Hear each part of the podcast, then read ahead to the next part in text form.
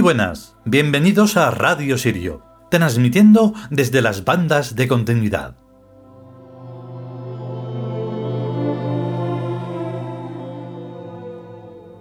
Claro, porque hay que valorar todo cuanto hacemos y el destino, el camino, el proyecto, todo esto tiene que ser lo perfectivo. ¿Se entiende bien la palabra perfectivo? Es de perfección, ¿vale? Hay que perfeccionarse siempre, cada día, a cada instante, como si fuera algo incluso ya paranoico, que te dices, ay Dios mío, qué urgencia. Pues así. Pero en plan, pues una mitad, mitad, un equilibrio entre, pues eso, un poco de humor, un poco de seriedad, un poco de consciencia, un poco de todo eso, lo que es la sabiduría. Porque muchas veces nos pensamos que porque uno se ponga demasiado serio, pues es más que lo que sea y porque uno se ponga demasiado, no sé, guasón, pues es también lo contrario. Pero no se trata ni de contrarios ni de nada, se trata siempre, como hemos hecho alguna referencia, del equilibrio. Entonces ya está. Lo que ocurre es que se complejiza la cosa un poco con temas como la eternidad, como que mm, volvemos a nacer, que vamos y venimos, que si vez tras vez, que si eternamente y para siempre. Y claro, damos por hecho que tú vas a hablar con alguien, no sé, un conocido, un amigo, un desconocido en la calle, y vas a hablarle de, las desgracias y de, y de cómo solventar eso y de que no pasa nada, que con la eternidad ahí por delante ya está todo solucionado. Imaginarse la escena, o sea, la cara que tiene el otro de decir, este tío está loco. Y claro, convencerle, no, no, que no es de locos. Claro que tú también tienes que no representar a un friki de esos locos que hablan de cosas que no tienen sentido. O sea, todo esto requiere una especie de... no sé cómo llamarlo, sabiduría innata. Y no es que uno se sepa sabio y decir, oh, yo estoy... No, uno tiene que estar por encima de absolutamente todo. Porque por encima va a haber más todavía de sobre todo y sobre todas las cosas. Siempre va a haber más. Pero llega un momento en el que te das cuenta y te encuentras con un igual. Un igual que está por arriba y que va hacia arriba y que va hacia adelante. Claro, todo eso es muy importante porque si no es quedarse abajo y que encima el que está también abajo te espachurre. Eso es el mundo humano. ¿Se entiende o no? Bueno, pues a ver si prestamos un poco de atención. Vamos a esta segunda parte, va.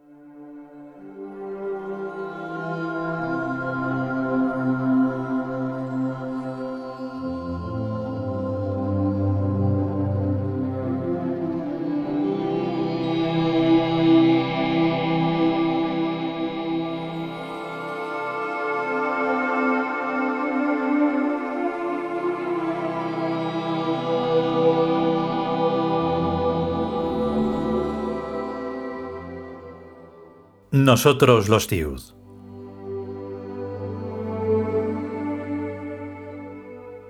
Trigésimo capítulo. La valoración. En la parte anterior, falsas son pues todas las doctrinas físicas, religiosas o morales que tienen al caos como gerente caprichoso de la realidad pues el caos es incompatible con el orden creciente que establece la consciencia por medio de sus recursos inteligentes y metainteligentes. Hay un hondo asentimiento en el alma que acata la orden y rechaza al caos con la misma fuerza abismal. Y esto revela que la cuestión no es meramente especulativa, sino que afecta a los estratos más profundos de la consciencia. No es indiferente, pues, que el universo y su contexto está bajo un poder caótico arbitrario o bajo el poder del orden. Segunda parte.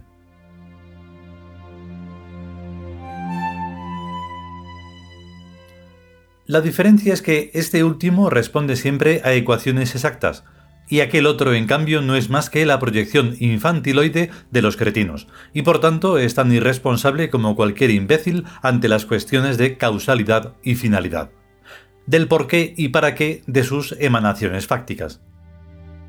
¿Puede acaso existir un tonto galáctico? ¿Y por qué no? Pueden existir animales de muchas clases, e incluso gigantescas estructuras animaloides, pero pese a sus medidas espaciotemporales, seguirán siendo seres inferiores en la escala evolutiva de la consciencia, que es supremamente ética y moral. La consciencia percipiente tiene una estructura interna, que es como es y no de otro modo. Y siempre que este modo interior de ser se manifiesta, lo hace como conciencia ética y moral, definiendo qué son el bien y el mal.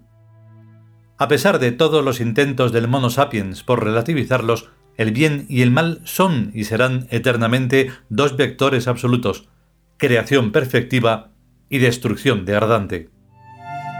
Toda la realidad pasa incesantemente por el filtro de este esquema, autocalificándose, por lo que la máquina perfecta que es el Tron no tiene sino que destinar automáticamente en razón a esas mismas autocalificaciones dadas. Volviendo al ejemplo del bebé que muere o queda ciego, la causa hay que buscarla en el conjunto vital o existencial al que pertenece, que es quien lo está matando o dejando ciego. Solemos preguntarnos el porqué de tales cosas, aunque no sabemos discernir qué es lo que concretamente va tan mal en el conjunto que obliga al Trump a repararlo mediante la desgracia de un inocente. Estadísticamente sabemos que las desgracias no se reparten al azar, sino que hay grupos que las atraen con notable mayor frecuencia de lo normal. Y eso no depende solo de las condiciones higiénicas del lugar ni de factores igualmente inmediatos, sino de una especie de gafe no indiferente. Pues no hay efecto sin causa. Y el tron no es caprichoso ni arbitrario. O sea que ya no vale el consuelo de decir que tal o cual cosa mala es la voluntad de Dios, sino resultante matemática de nuestras propias acciones y omisiones en el conjunto existencial al que pertenecemos por presente y por proyecto. Algo malo estaremos haciendo, o algo bueno se nos está obligando a hacer si nos ocurren malos eventos a uno o al contexto.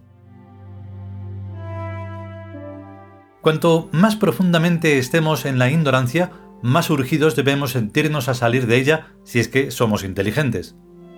Si somos imbéciles, todo lo malo que nos suceda lo tendremos bien merecido y resultará provechoso en la serie indefinida de las vidas. Los bebés que se mueren reencarnan, por lo cual tampoco es tan trágico el asunto. Los que se quedan ciegos o cojos o de mala forma tendrán en esa misma vida futuras oportunidades que no tendrían si estuvieran sanos.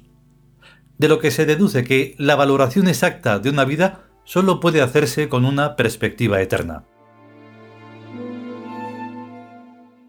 Tal perspectiva solo se adquiere mirándonos a nosotros mismos desde el vector del extremo futuro en la capital del imperio. Allí hay un modo de ser, de estar, de actuar, de interrelacionarse y de poseer, a cuyo respecto todas las formas en que vivimos en todas las épocas de la historia serán siempre arcaicas y estarán superadas, pero saberlo nos permite irnos acercando progresivamente a la forma imperial correcta en que deben vivir los Tiud de todos los tiempos con elegancia, con aristocratismo, con el leve y radical desprecio a la plebeyez de los monos sapiens que infectan la Tierra. Paciencia, todo esto quedará limpio y pulcro a su debido tiempo, cuando todos los valores sean trasvasados a la nueva especie. No hay prisas. Si algo sobra en la eternidad son siglos y milenios. El único mal que los monos sapiens pueden hacernos es contagiarnos su creencia de que al morir se va uno de la Tierra. Eso puede despistarnos por un tiempo, pero en cuanto se piensa seriamente sobre el asunto, se ve que no es así. Y de todos modos, tampoco pasa nada porque uno se lo crea durante toda una vida. Ya vendrán otras en que uno se dé cuenta de que lleva aquí más tiempo del que parece, por la edad de su cuerpo. No es que nuestras almas sean viejas, pero saben demasiado para haberlo aprendido en una sola vida normal, de esas que tienen los monos sapiens que se mueren de viejos sin haberse dado cuenta ni siquiera de que el tiempo es espiral. Todas las almas son igual de viejas, pero no todas aprovechan los tiempos vitales de la misma manera. La inmensa mayoría son reiterativas, volviendo a hacer lo mismo en cada existencia millones de veces. Son almas primitivas y están siempre en el mismo estadio de evolución, pero hay también almas pensantes, reflexivas, observadoras y experimentadoras que van acumulando y estructurando experiencia. Con cada muerte, la memoria episódica se pierde, pero la experiencia no. Las experiencias son esencias adquiridas, integradas permanentemente en la materialidad del alma. A veces los deméritos son tan terribles que el alma carece de valores secundarios con que pagar, y tiene que hacerlo con esencias adquiridas, como a quien le tienen que embargar los muebles de su casa. Tales pagos son automáticos, inherentes a los hechos, y resultan en degradaciones tan terribles como los deméritos a los que se compensan. La degradación personal de las almas es tan frecuente que no hay quien no conozca múltiples casos en su entorno. Alcohólicos, drogadictos, tiranuelos, rufianes, gente vil que se complace en lo soez, lo injusto y lo dañino. Esas gentes ya no tienen con qué pagar el mal que hacen a la civilización de los dioses, y por tanto han de pagar con los valores intrínsecos de sus almas, con sus esencias adquiridas, descendiendo así peldaños en la escala infinita de la evolución peldaños que tendrán que ascender de nuevo en existencias posteriores.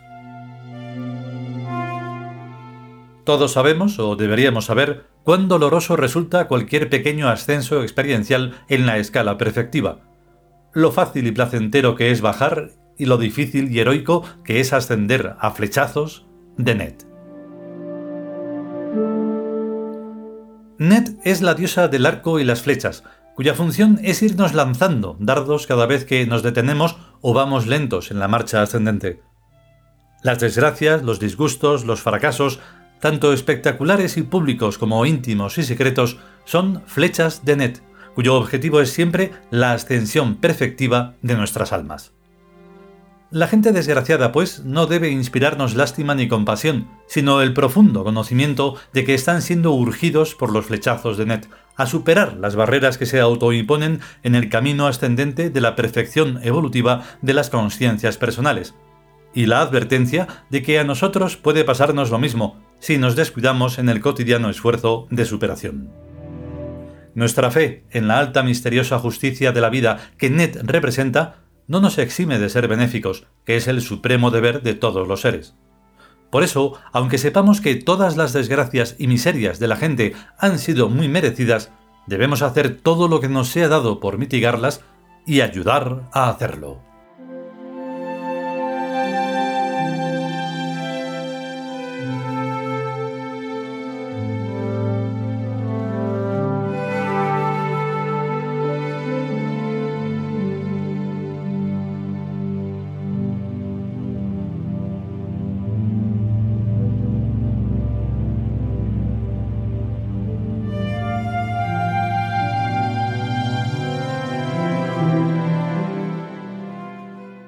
Y hasta aquí esta segunda parte del trigésimo capítulo, la valoración del libro Nosotros los tíos.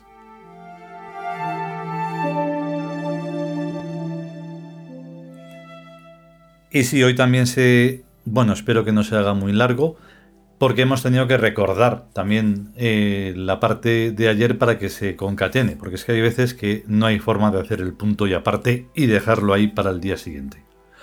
Total, aquí también lo que ocurre es que no hemos mencionado muchos arquetipos en este libro, pero hay que tenerlos en cuenta, porque los dioses símbolos, más allá de tenerlos en un pedestal, en un altar o lo que sea, deben de estar en nuestro conocimiento, en nuestra conciencia, en nuestra sabiduría.